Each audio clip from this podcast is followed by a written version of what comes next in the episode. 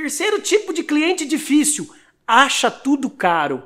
Tudo que você fala para ele, pra, ele, ele fala, ah, tá caro, ah, tá caro, ah, mas tá muito caro. Nossa, que caro, nossa, eu não pensei que fosse tudo isso. Caro, caro, caro, caro. Dá vontade de você realmente xingar o cliente ou mandar ele pra...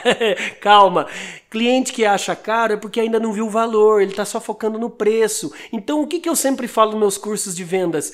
Pergunte para ele, concordo, respeito, concordo não? Respeito, senhor. É que o senhor achou esse, esse produto ou serviço caro, mas me tira uma dúvida. Senhor, qual que era a sua expectativa de preço? É caro comparado a, comparado a quem? Ao quê? Então você precisa saber qual que é o parâmetro de comparação para você desmistificar. Ah, o senhor achava caro porque o senhor esperava mil reais e o valor desse é dois mil e quinhentos. Mas deixa eu te mostrar os benefícios. Aí você mostra todos os benefícios.